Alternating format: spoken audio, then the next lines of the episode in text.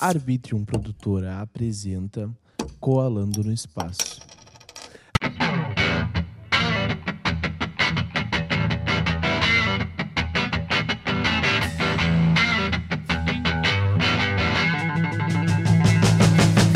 E aí, galera, tudo bem com vocês? Eu sou o Will e estamos começando mais um episódio do podcast Colando no Espaço, aquele podcast onde eu vou até a tua casa, pode ser pessoalmente ou via internet, tanto faz, porque as duas dão do mesmo jeito. Pessoalmente é melhor, é muito melhor, mas como não temos como ir até as pessoas, esse Brasil inteiro, a gente acaba conversando aqui via internet, né, gurizada? E hoje eu estou aqui com um dos representantes do podcast Efeito Woodstock. Tudo bem? Como é que foi teu dia hoje? Que agora é 3 horas da tarde ainda, né? Exatamente. Muito boa tarde a todos aí. Meu dia está sendo ótimo, né? Poder estar compartilhando experiências, compartilhando ideias com a galera aí do Sul. O nosso dia já começou e está indo muito bem. Ah, coisa boa. Me conta de onde que tu é. Conta um pouquinho Isso. sobre tudo, aonde veio o efeito Woodstock. O que, que é o efeito Isso. Woodstock? Exatamente. É, boa tarde aí a todos, né? É, meu nome é Rafael Andrade, sou um dos integrantes do Efeito do Stock Podcast. Nós somos do norte, nordeste de Minas Gerais, né? Somos aqui do interior de Minas e quisemos, ao longo do- desses últimos dois anos, levar um pouquinho das ideias de cultura, de arte, de política, né? Levar uma discussão mais aprofundada para a galera que se interessa por esses assuntos. E aí a gente está, ao longo desse Brasilzão aí, conseguindo a galera para interagir com a gente, como vocês estão aí hoje. Ah, coisa boa. Mas qual cidade precisamente vocês são? Isso. Ó, nós somos do Vale do Jequitinhonha, né? A galera do Brasil aí conhece o Vale do Jequitinhonha e tal, mas nós somos especificamente da cidade de Jequitinhonha, a cidade que dá nome isso, é a cidade que dá nome ao Vale do Jequitinhonha. Somos bem do norte e nordeste aqui de Minas Gerais, bem no interior de Minas mesmo. Bah, dá pra ver pelo sotaque que tu tem, né? Tu já tá Isso. puxando mais um sotaque mais mineiro, mais um. Parece que tu acorda de manhã, já toma um baita de um café e come um bom pão de queijo. Isso, exatamente. É porque a gente está perto da Bahia aqui também. Tem gente que fala que nosso sotaque é baianeiro, né? A mistura do baiano com mineiro. A gente está aqui do lado de Porto Seguro, né? É do lado Sim. da divisa da Bahia aqui com Porto Seguro, então mistura um pouquinho os sotaques aí. Claro, claro, eu imagino. E da onde que veio essa ideia de querer fazer um podcast mostrando a, cultura nacional? Porque o Woodstock, pra quem não sabe, né? Woodstock foi uma das maiores revoluções no meio da música e da cultura no mundo durante os últimos Isso. anos. Então, Isso. da onde que veio Na essa verdade, ideia? É isso. Eu sou, eu sou professor, né, de ciências humanas. Sou Uhum. professor de filosofia, de sociologia, de inglês. E ao longo do- da pandemia, né, eu acho que muita coisa começou durante a pandemia, né? As pessoas observam muito o lado negativo da pandemia, né? Mas muitas ideias legais foram geradas também naquele momento que você tinha tempo livre, disponível, né, para poder fazer alguma coisa. E alguns dos alunos que estavam ali terminando a escola na pandemia online e começando cursos superiores, né, é, os cursos é, de faculdades aí, é, começaram a ter trabalhos online também nas suas respectivas faculdades. E assim, acabou que eu tenho muito vínculo com meus alunos, né, por ser professor de filosofia sociologia, a gente cria um vínculo ao longo dos anos e um desses ex-alunos estava cursando direito, né, inclusive está até hoje, me deu a ideia da gente fazer um podcast para um trabalho de faculdade, né, um trabalho da faculdade de Direito. A gente gostou tanto do resultado que aí a gente deixou de ser professor e aluno e passou a ser parceiros, sócios de um podcast. Começamos a nos aventurar por essa seara aí que você também está e estamos agora com um ano e meio de estrada. Bah, que coisa boa. Coisa boa. Isso. A pandemia, ela possibilitou isso bastante, né? Eu consigo Isso, exatamente. que o meu podcast em si começou em 2020, em agosto de 2020. E Sim. eu vejo que quase todo mundo começou um podcast, tanto pela questão da ascensão do flow, e quanto pela questão de estar em casa sem nada pra fazer. Não poder Isso. ver os amigos, né? E vocês. No meu, caso, no meu caso foi até interessante pelo seguinte, eu não conhecia esses grandes podcasts. Foi esse ex-aluno e hoje amigo que me apresentou, né? A ideia, me apresentou os que existiam por aí e tal. E a gente quis criar uma coisa mais do nosso jeito, né? Com o nosso estilo e tal, mas se espalhando nesses grandes por aí. E aproveitando a ideia do que você falou aí sobre o nome, né? O porquê do nome, depois a gente, com o tempo de, de podcast, a gente até foi tentar pensar a respeito. E falou o seguinte: a gente poderia ter achado um nome mais fácil, né? Sim. Porque efeito de estoque sempre tem que é, é, responder o porquê desse nome, né? Já que tem nomes mais fáceis aí.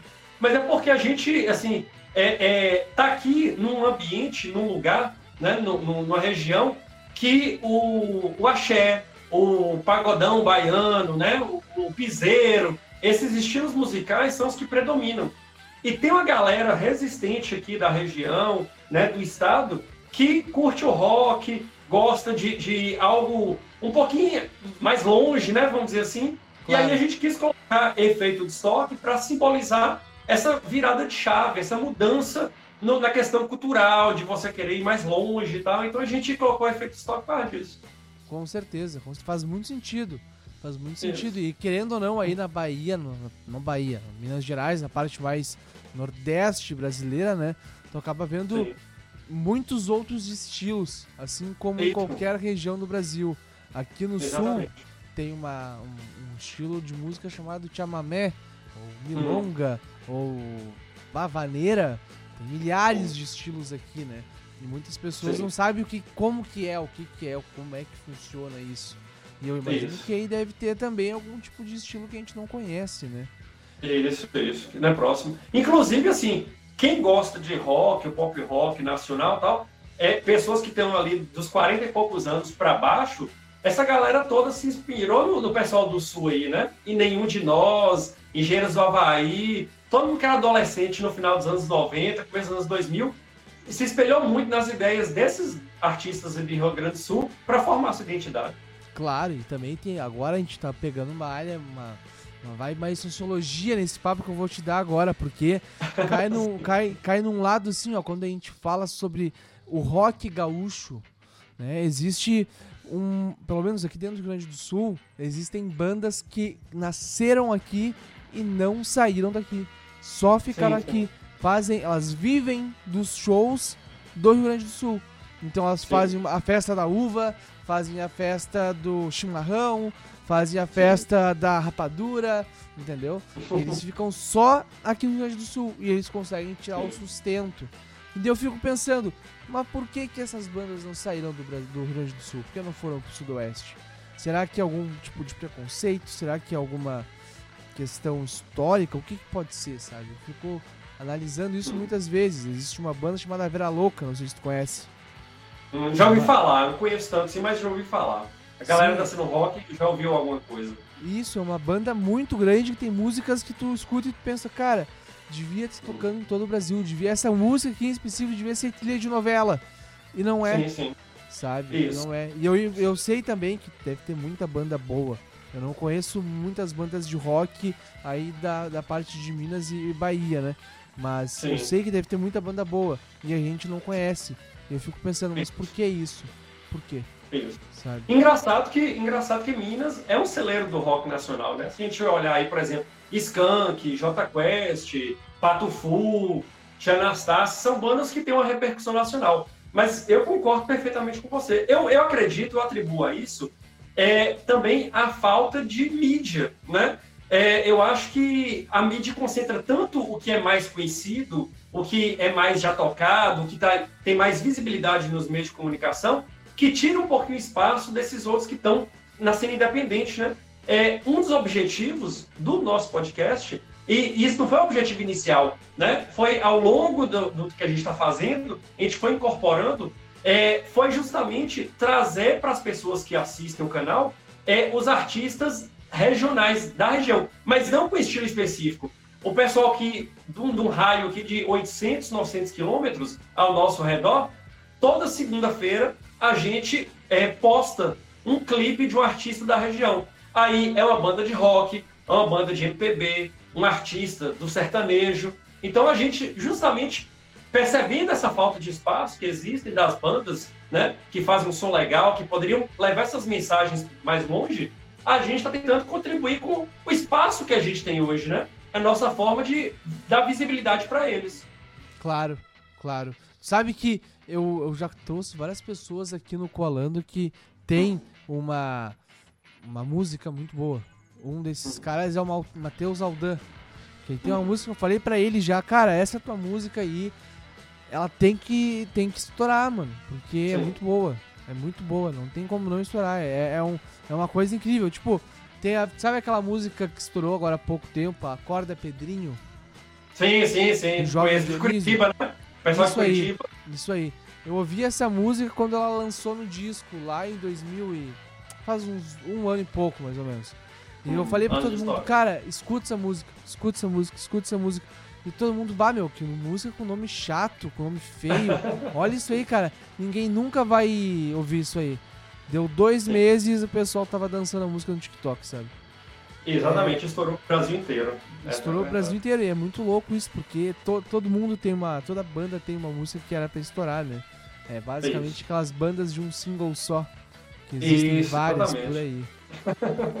né? Isso. É, é, na verdade, essa banda, inclusive, pegou aqui que o pessoal só escutava ela, né? Às vezes é estar no lugar certo, na hora certa, a pessoa certa ouvir e passar pra frente, né? É, isso aí foi no Brasil inteiro. Aqui no Rio Grande do Sul, todo mundo só via a corda Pedrinho.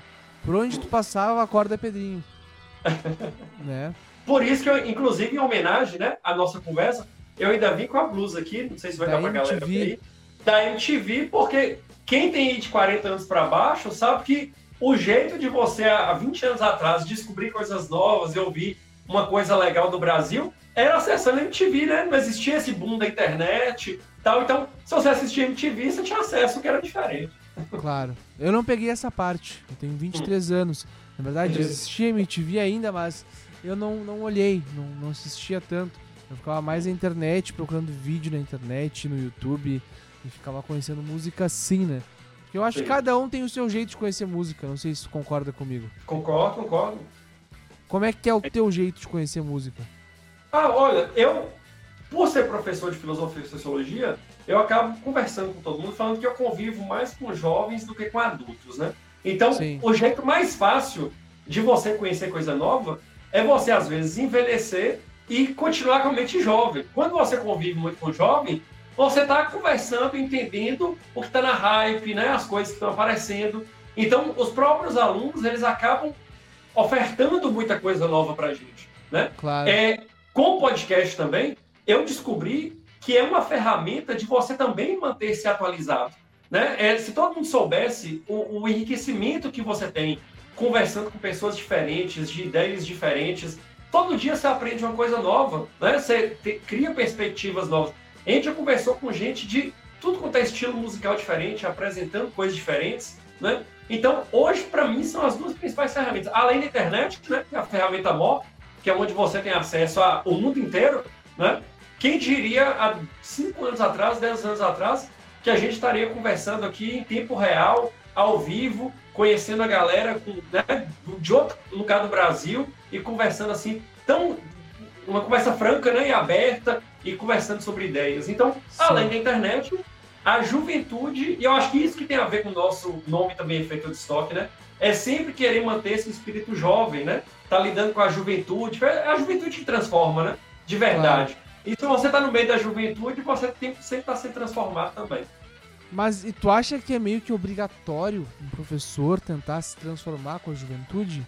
Não sei que tu hum. dá aula para qual para qual grau? Ensino assim, médio, né? Ensino médio? Assim, é porque eu, eu dou aula para cursinhos jurídicos, dou aula para curso de inglês, então pego uma galera é, é, para concurso, cursos para concursos, né? Também. Eu pego uma galera adulta também. Eu sou professor para adultos, mas sou professor do ensino médio também. Essa galera entre os 15 e os 17.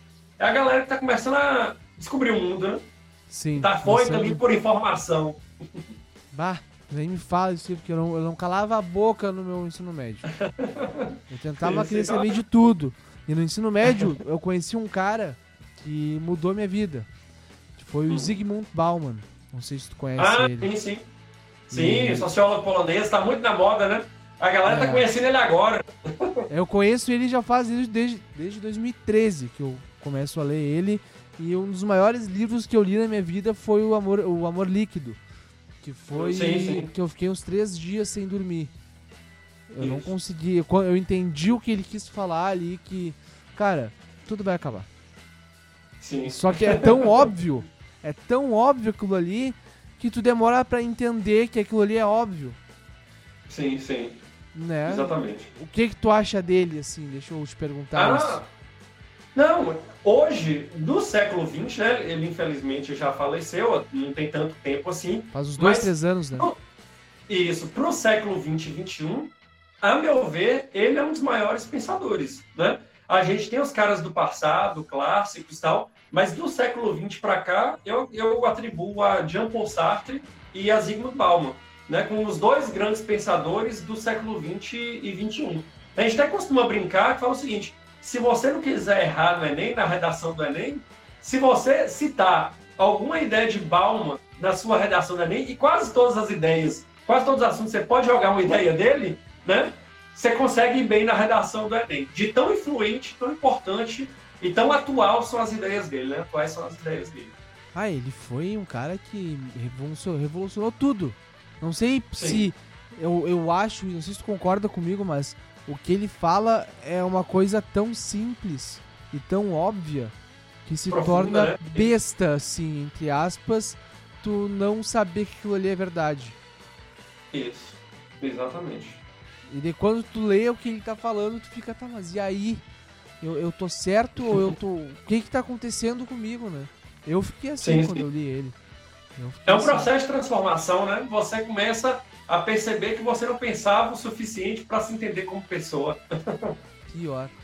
Pior. É. Daí tu tem que ler um livro de um cara e ficar mal durante um tempo pra entender que aquilo ali era tão óbvio tão simples que tu consegue resolver.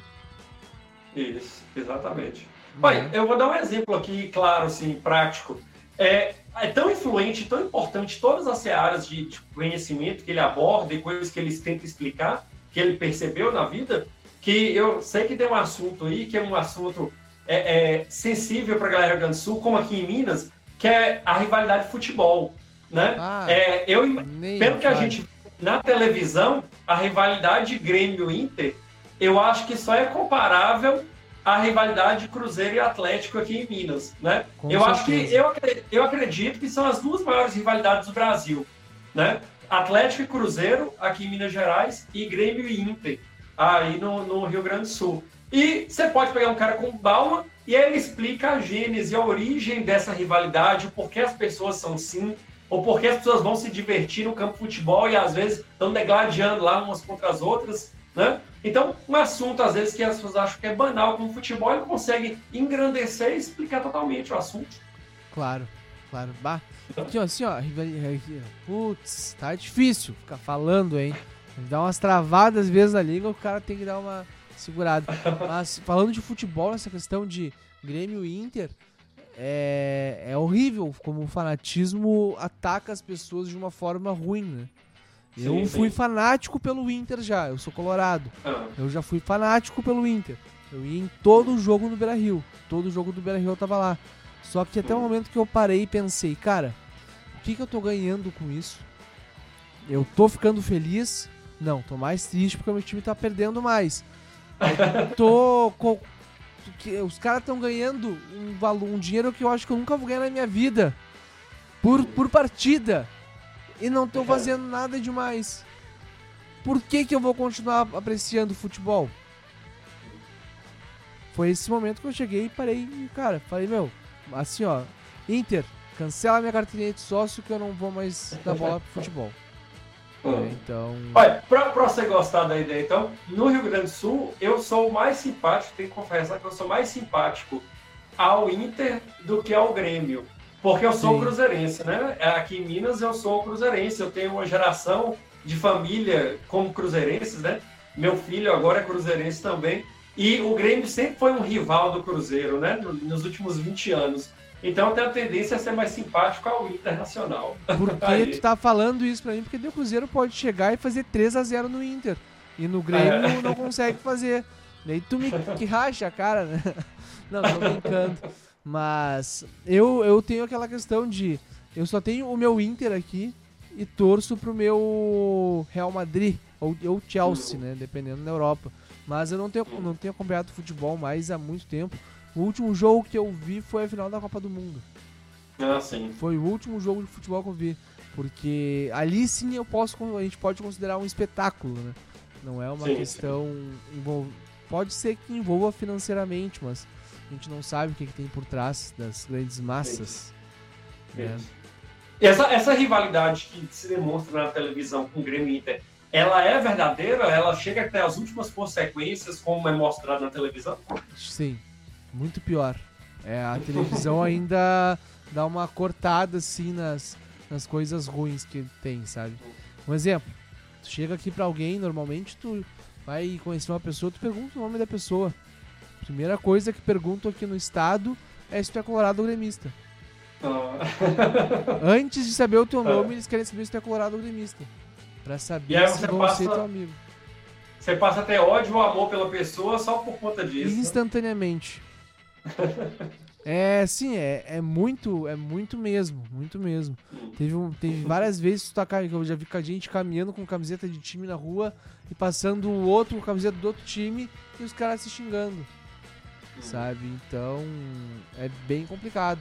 É bem complicado, sim. É uma, é uma questão que em Grenal dá medo de ir. Dá medo de ir, ainda mais com criança. Tu não, tu, se tu quiser ir no Grenal, tu tem que ir num camarote se tu vai com criança, pra não ter Sim. problema. Mas igual o problema é tu sair na rua com a criança ali, sempre tem briga. Sempre tem Sim, briga. é complicado, né? É muito Alguma complicado. É pra ser prazer, passa a ser uma coisa você não sabe se pode voltar pra casa, né? É complicado demais. É.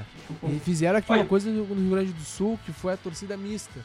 Não sei se tem aí Hum. pra cima, mas que daí Sim. junta o Grêmio, a torcida do Grêmio e a torcida do Inter. Por exemplo, um casal de namorados, um é colorado, o outro é gremista. Vai os Hum. dois na torcida mista, entendeu? Só que isso Sim. já tá dando umas brigas, algumas uns problemas aí estão pensando em tirar, né?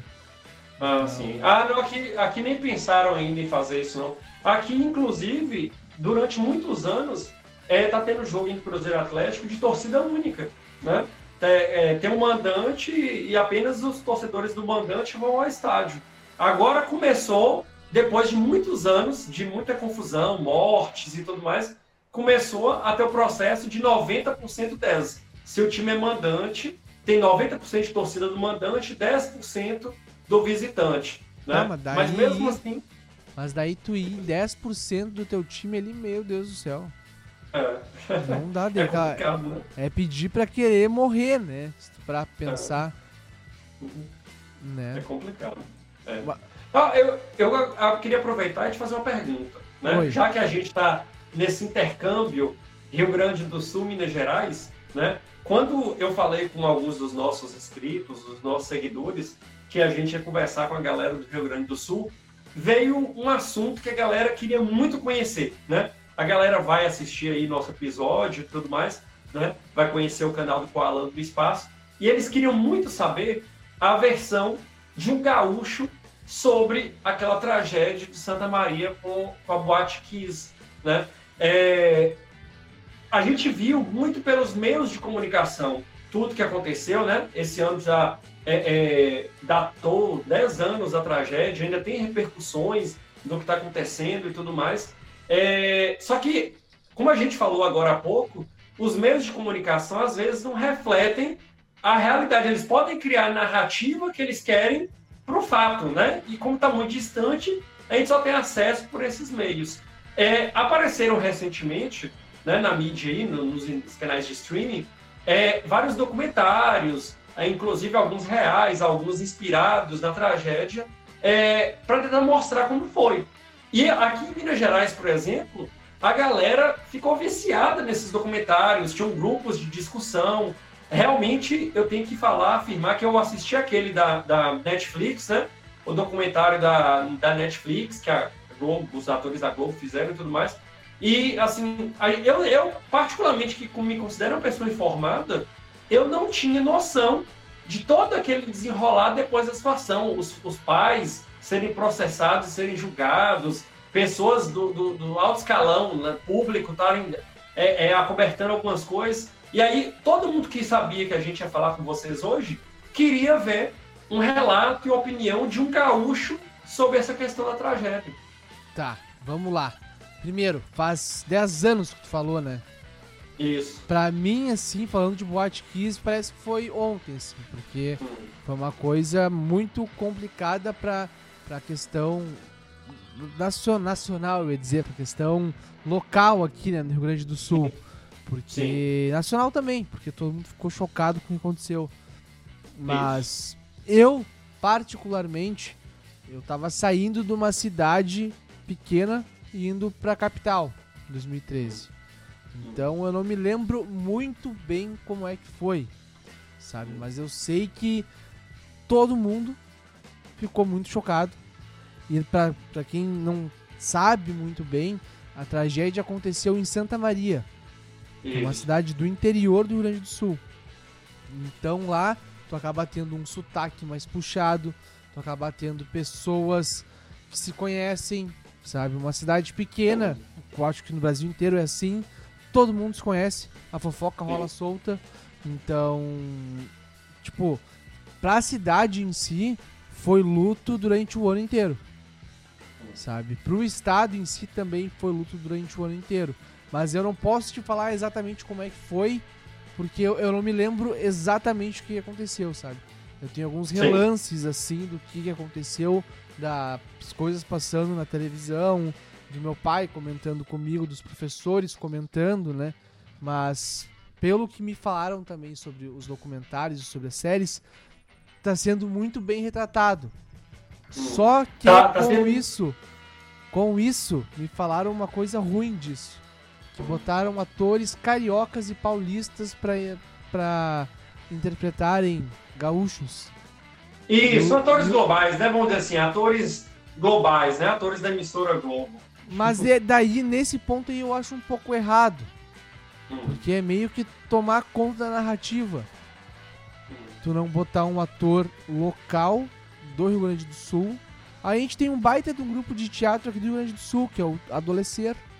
E não botaram nenhum ator de lá, por quê?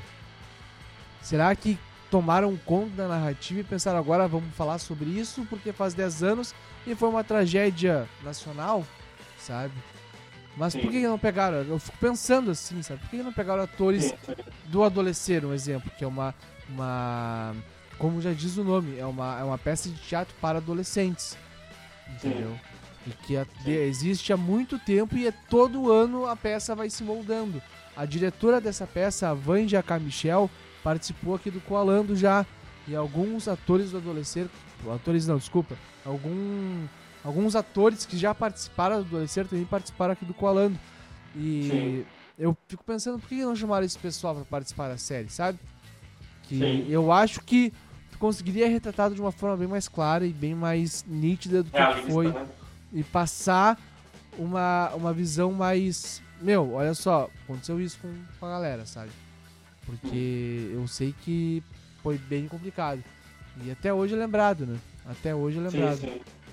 Ah, então eu imagino que essa galera do Rio Grande do Sul achou que ficou meio caricato, né? O, a- é, atores fazendo sotaque que não eram os deles. Eu vou te falar, eu vou te falar que nem foi um ator gaúcho que me falou isso. Hum. Foi um paulista que me falou sobre isso. Falou, cara, eu não achei legal que fizeram isso, sabe? Porque tinha que ser pessoal do Rio Grande do Sul interpretando pessoas do Rio Grande do Sul. Sabe? Sim, sim. Então. sim. Eu, eu até. Ah. Fala, não, pode, Pode falar, falar. desculpa.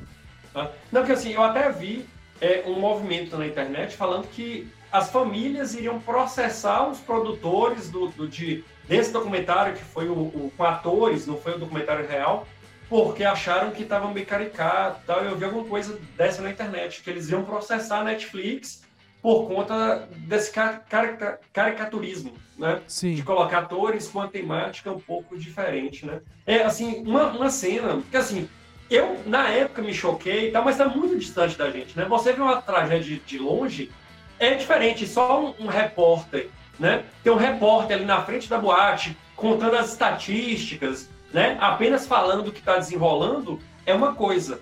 Quando você vê o- o- as cenas de como se deu, como transcorreu, como aconteceu, você começa a se emocionar. Eu lembro que eu assisti já o documentário todo é, é, e a série da Netflix. A cena que mais me chocou, assim, me chamou a atenção, que aí vem bem de contra com o que você falou sobre a questão do na cidade pequena, que todo mundo se conhece, na hora que acontece o, a, a, o incêndio, que aí as pessoas começam a ligar para as famílias na cidade, tem aquela câmera aérea assim, e aí todas as luzes dos prédios, das casas da cidade começam a se acender. Duas horas da manhã, a cidade começa a acordar e as, e, e as luzes dos prédios, das casas, todos começam assim, é, simultaneamente começam a acender. Eu imagino como é que foi para a cidade naquela semana, né? Como é Cara, que foi o absurdo. cidade é uma cidade universitária, né? Tem sim, a Universidade sim. Federal de Santa Maria. Então, daí, tu imagina como é que foi quando as pessoas, os, os alunos da faculdade estavam nessa festa, alguns, né? E Sim. fica pensando, imagina o teu colega foi numa festa, te convidou para ir, tu não quis ir, e essa festa que tu foi convidado para ir, todo mundo morreu. Sabe? Isso. É, é, isso foi complicado. E é. eu sei, eu sei que na época eu tinha 13 anos, 14 anos. Mas eu sei que na época o pessoal ficou falando que, cara, não vamos em festa, não vamos em festa mais. Até em festa de 15 anos não quiseram fazer pra, por causa dessa questão, né? Isso... Então foi um trauma de verdade, né? Existiu foi, um trauma na Existiu, existiu. No, no Rio Grande do Sul inteiro existiu sim. Existiu um trauma porque é aquilo, tu fica inseguro de ir numa festa, né? Sim, uma sim. festa que é um lugar para tu se divertir, tu pode sair, tu pode não sair de lá. É uma sim, coisa, sim. ficou uma coisa bem complicada, bem complicada. Até hoje é assim, né? Sim. Até hoje, até mesmo com o Covid, pode ver todo o trauma que dá numa sociedade, a sociedade tenta se fazer o contraveneno. Isso, é, o que, que, seria o contraveneno hoje em dia do Covid? É tu chegar em casa e lavar as mãos. Quase é, é. 90% das Automático. pessoas não faziam. É. 90% das pessoas não faziam isso. Chegar em casa Sim. e lavar as mãos, que é o mais simples, né? Tirar os tênis antes de entrar em casa. Quase ninguém fazia isso. Daí hoje em dia tu vê, tá, todo mundo chega em casa, vai lavar as mãos. Todo mundo chega em é. casa e vai passar álcool em gel. Álcool, álcool. Ah, não álcool em gel. Passar álcool nas compras. Né? E isso não era feito antes. A mesma coisa hoje em dia numa festa, que no Rio Grande do Sul tu vai numa festa e tu já fica, bah, onde é que tem saída de emergência? Bah, é muito pequeno aqui, vou ficar mais perto da porta, sabe? Tu fica tendo esses esses toques, assim, pelo menos para quem viveu aqui. Sim, sim. Não, eu fico imaginando como é que é para todo mundo receber essas informações novamente, né? Porque é, é, isso fica, vira uma ferida. E eu não vira. sei se você viu, eu é, não sei se você viu, mas ganhou repercussão nacional na semana passada, uma banda lá do norte do Brasil, se eu não me engano foi, foi em Roraima, uma banda estava fazendo uma festa, estava participando de uma festa, tinha um aniversário na festa, e aí o cantor tava com aqueles mesmos fogos, o, o vocalista da banda tava com aqueles mesmos fogos que foram acionados na boate. E aí, na hora que na hora, os fogos foram acionados na hora do parabéns. Ele tava cantando parabéns, a música era parabéns, e ele falou: Alô, Boate Kiss, na hora dos parabéns com os fogos, né? Ganhou a repercussão, não sei se o pessoal aí todo viu, tá, ganhou uma repercussão nacional grande essa situação da banda, né? A banda começou a ser, é, é, sofrer é, é, ameaças na internet e tal, porque o pessoal não entende como é que tem gente que ainda faz piada de mau gosto, assim, né? Com uma situação tão grave. Sim, sim. Mesma coisa eu fazer piada com o que aconteceu, acho que foi em Minas, com o negócio de Varginha, não? Isso, é, não, é, Varginha, o que é famoso é o ET, né? O ET de Varginha. Sim, não foi o, Varginha, o, mas teve alguma. alguma a tragédia da Vale, isso lá em Brumadinho. Isso aí. Isso, isso foi da, da, da, da, da, usina lá, né? Que, da terra, que, né? Isso, isso. De. Deslizamento de terra. Mesma coisa eu fiz uma isso. piada com isso, sabe? Isso. Não tem por que fazer piada com essas coisas. A Exatamente. galera tem que entender que humor não tem limite, mas tem coisas que tu não pode fazer piada, mesmo. Sim, sim. É. Isso. Mas enfim, vamos indo pra nossa reta final. Eu quero Isso. saber de ti o que, que tu espera para esse ano de 2023. Ah, sim. Olha, tem umas perspectivas os mais positivas possíveis, né?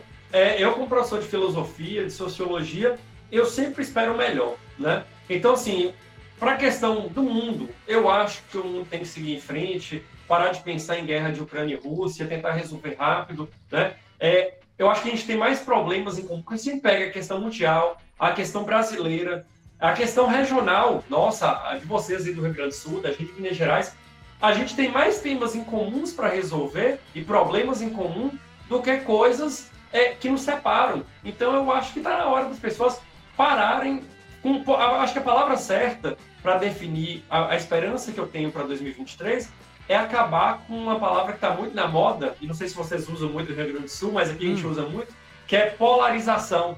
Né? Sim. As pessoas estão ficando cada vez mais radicais, não estão querendo se entender, não estão querendo ouvir o outro, aquela famosa dialética grega, né?